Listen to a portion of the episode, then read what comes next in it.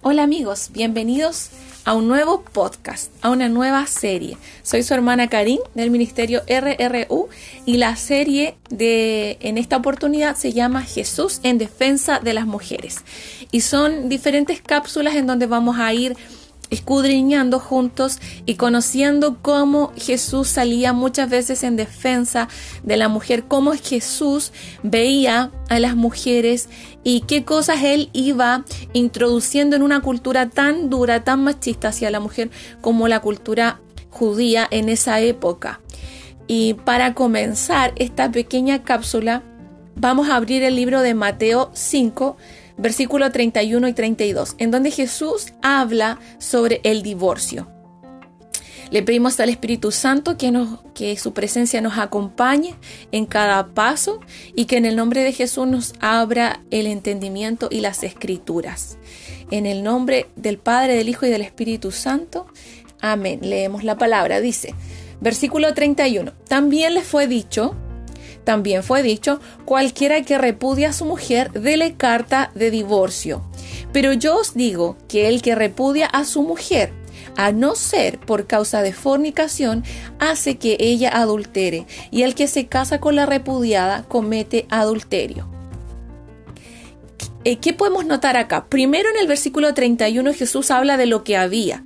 En esa, en esa situación, en ese contexto, solía suceder que eh, los israelitas cuando querían separarse se qué sé yo, se aburrían de su mujer por X motivo, ellos les daban, la repudiaban y les daban eh, carta de divorcio a sus mujeres. Entonces Jesús les dice, bueno, eso hacían ustedes antes, porque Moisés les dio esa opción a causa de la dureza de su corazón, que más adelante iremos a ver ese versículo.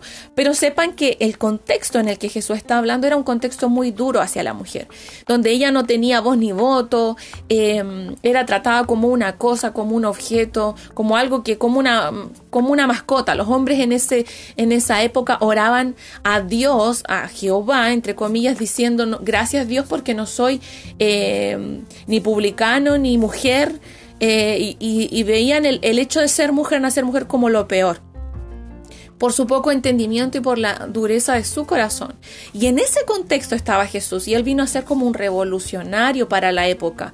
Y paso a paso vamos a ir viendo cómo él empezó a abrir, eh, a sembrar lo que Dios decía de la mujer o cómo Dios veía a la mujer en diferentes áreas. Y en esta oportunidad, en el versículo 32, vemos lo que él dice, porque él dice, pero yo os digo que el que repudia a su mujer, Vamos a reemplazar el repudiar por divorciarse. Para que lo entendamos en nuestra realidad, eh, es más fácil para nosotros entender la palabra de divorciarse, desligarse de su mujer. Pero yo os digo que el que se divorcia de su mujer, a no ser por causa de fornicación, es decir, adulterio, cuando la, cuando la mujer adultera, eh, adultera y la engaña, es infiel con otro varón hace que ella adultere y el que se casa con la repudiada comete adulterio. Quiero que noten que aquí hay tres participantes. Está el marido, está la esposa y está eh, un tercer hombre que se uniría a la mujer que sería repudiada. Yo quiero que noten aquí un asunto. Jesús dijo que Dios eh, solamente entiende, aprueba de alguna manera que el varón repudie o se divorcia de su mujer si ella le es infiel, si ella adultera.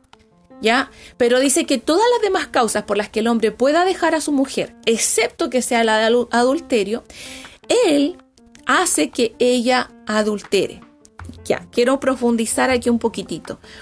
No se vale, en palabras sencillas, para el Señor no se vale que el varón le está diciendo, no se vale que tú dejes a tu mujer porque cambió, porque ya no me parece tan atractiva, porque ahora me aburre, porque ahora eh, me parece que es una mujer peleadora, porque su carácter no me gusta, porque chocamos, porque no, no se valía ninguno de los motivos eh, excepto el de adulterio. Eso es lo que está diciendo aquí. Está poniendo eh, como en una categoría distinta el adulterio, como una causa de divorcio, pero el resto dice no, porque ellos dejaban a la mujer porque sí, porque querían cambiar de mujer o por cualquier cosa, y él dice no, porque él quería preservar y cuidar a la mujer. En esa época ellas tenían una condición bastante más frágil y vulnerable eh, porque ellas no trabajaban con remuneración. Ciertamente siempre las mujeres han trabajado a lo largo de la historia, sobre todo porque tienen hijos y, cosas en el hogar, pero no trabajaban con remuneración. Sí, el varón era el que traía la provisión a la casa. Entonces, cuando un hombre se desligaba de ella, la podía dejar eh, vulnerable en ese sentido porque a ellas no se les permitía eh, trabajar de esa forma como a ellos ganar ese dinero. Eh, obtener ese sustento. Y aquí el Señor pone peso, pone carga sobre los hombres y no sobre la mujer. Noten esto, noten esto, porque dice que si un hombre dejaba a su mujer por cualquier otra causa que no fuera adulterio, él hace que ella adultere. O sea, dice, hace que ella adultere. Y el que se casa con la repudiada comete adulterio. Noten esto. Jesús estaba poniendo peso sobre el varón que dejaba a la mujer y sobre el hombre que se unía a la mujer. No tomó a la mujer, no habla sobre la mujer. No dice, no, es que la mujer que, perdón, la mujer que adulteró, si se casa, y, y quizás y quizás sí hay un tema ahí, pero él quería defender a la mujer. Él sabía la situación de la mujer en esa época. Por eso él dice que de alguna manera hace responsable y culpable de que si ella adulteraba, si ella se, unía a otro varón, qué sé yo, en concubinato, porque el marido la dejó, al marido lo está exhortando, al marido le está llamando la atención, le está tirando la oreja diciendo, por tu culpa ella va a adulterar. Y el que se casaba con ella o el que se unía a ella eh, en concubinato eh, o alguna forma así, ese hombre era culpable de adulterio por casarse con ella. O sea, ¿qué está diciendo? Mira, hombre, si tú ves una mujer que tenía marido y el marido la dejó y tú te quieres unir a ella, tú eres culpable de adulterio. A ti te voy a, a ti te voy a juzgar por adulterio. Y le está diciendo al hombre, mira, hombre, si tú dejas a tu mujer por cualquier otra causa que no sea adulterio, yo te voy a culpar a ti de que ella después tenga que unirse a otro hombre y adultere. Del adulterio de ella, a ti te voy a culpar, a ti te voy a llamar responsable. Y con eso no estoy em, diciendo que, que, quizás ella no vaya a tener que rendir alguna cuenta, pero sí estoy viendo aquí que eh, la defensa de Jesús hacia las mujeres, cuánto a él le importaba venir a romper con el trato como el trato que tenían hacia ellas y como siempre los pecados en esa cultura eran culpa de la mujer. Siempre las cosas malas venían a causa de la mujer. Y aquí él está dando vuelta a la tortilla. Él está diciendo, tú eres responsable, hombre, eh, de dejar tu mujer y que a ella le pase tal cosa. Y tú, que te casas con una que fue, que fue repudiada, que la dejó el marido, tú eres culpable porque adulteras con ella, sabiendo que ella tiene marido, no te puedes unir a ella. Y no habla nada acerca de la mujer. Noten eso, por favor, porque es tremendo para la época lo que él estaba diciendo, cuando siempre se culpaba de todas las mujeres. Eh, yo sé que el Señor les va a hablar muchísimo más acerca de este tema y con este mismo versículo. Denle una vuelta, revísenlo, dijéranlo y vean cómo el Señor, en un contexto tan machista, pero tan machista, Él viene y dice algo totalmente revolucionario para la época. Y ese es un Jesús en defensa de las mujeres. Bien, hasta aquí amados, les bendigo. Un saludo. Chao, chao.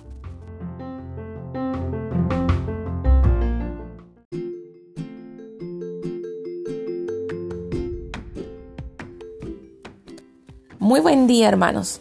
Les habla su hermana Karin del Ministerio RRU y vamos a continuar con esta serie de Jesús en defensa de las mujeres. Pedimos al Espíritu Santo que nos abra el entendimiento y que su presencia nos acompañe en el nombre de Jesús. Abrimos el libro de Mateo, capítulo 9, versículo 19 hacia abajo. Esta, en este momento Jesús iba a sanar a la hija de Jairo, pero en el camino se encuentra con una mujer. Dice versículo 19, y se levantó Jesús y le siguió con sus discípulos, iba camino a ver a la hija de Jairo. Y aquí una mujer enferma de flujo de sangre desde hacía 12 años. Se le acercó por detrás y tocó el borde de su manto, porque decía dentro de sí, si tocare solamente su manto seré salva. Pero Jesús, volviéndose y mirándola, dijo, Ten ánimo, hija, tu fe te ha salvado. Y la mujer fue salva desde aquella hora.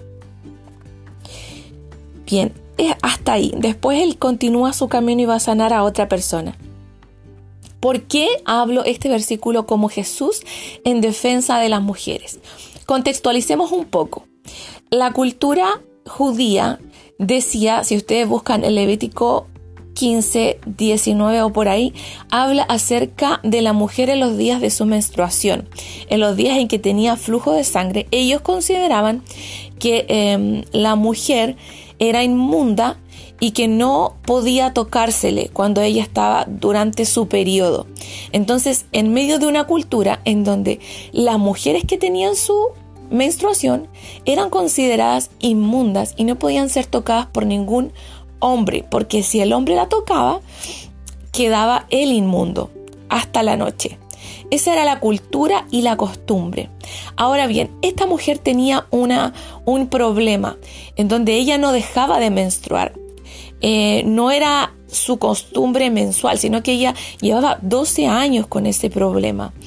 Y me imagino que sufrió mucho, que era una mujer reconocida porque eh, por esa situación. Eh, no es algo que quizás en esa época era fácil de ocultar. Entendamos que la tecnología que hoy día ocupamos las mujeres para, para la época de nuestra menstruación es distinta. Probablemente ya tenía flujos de sangre eh, grandes y podían haber sido conocidas. A lo mejor había gente que chismeaba, ella era inmunda. Porque si lo consideraban así en la cultura, probablemente la consideraban como una mujer inmunda solamente porque tenía su menstruación. Entendamos que esa era la cultura que había ahí. Por lo tanto, los hombres no iban a permitir que ella los tocara.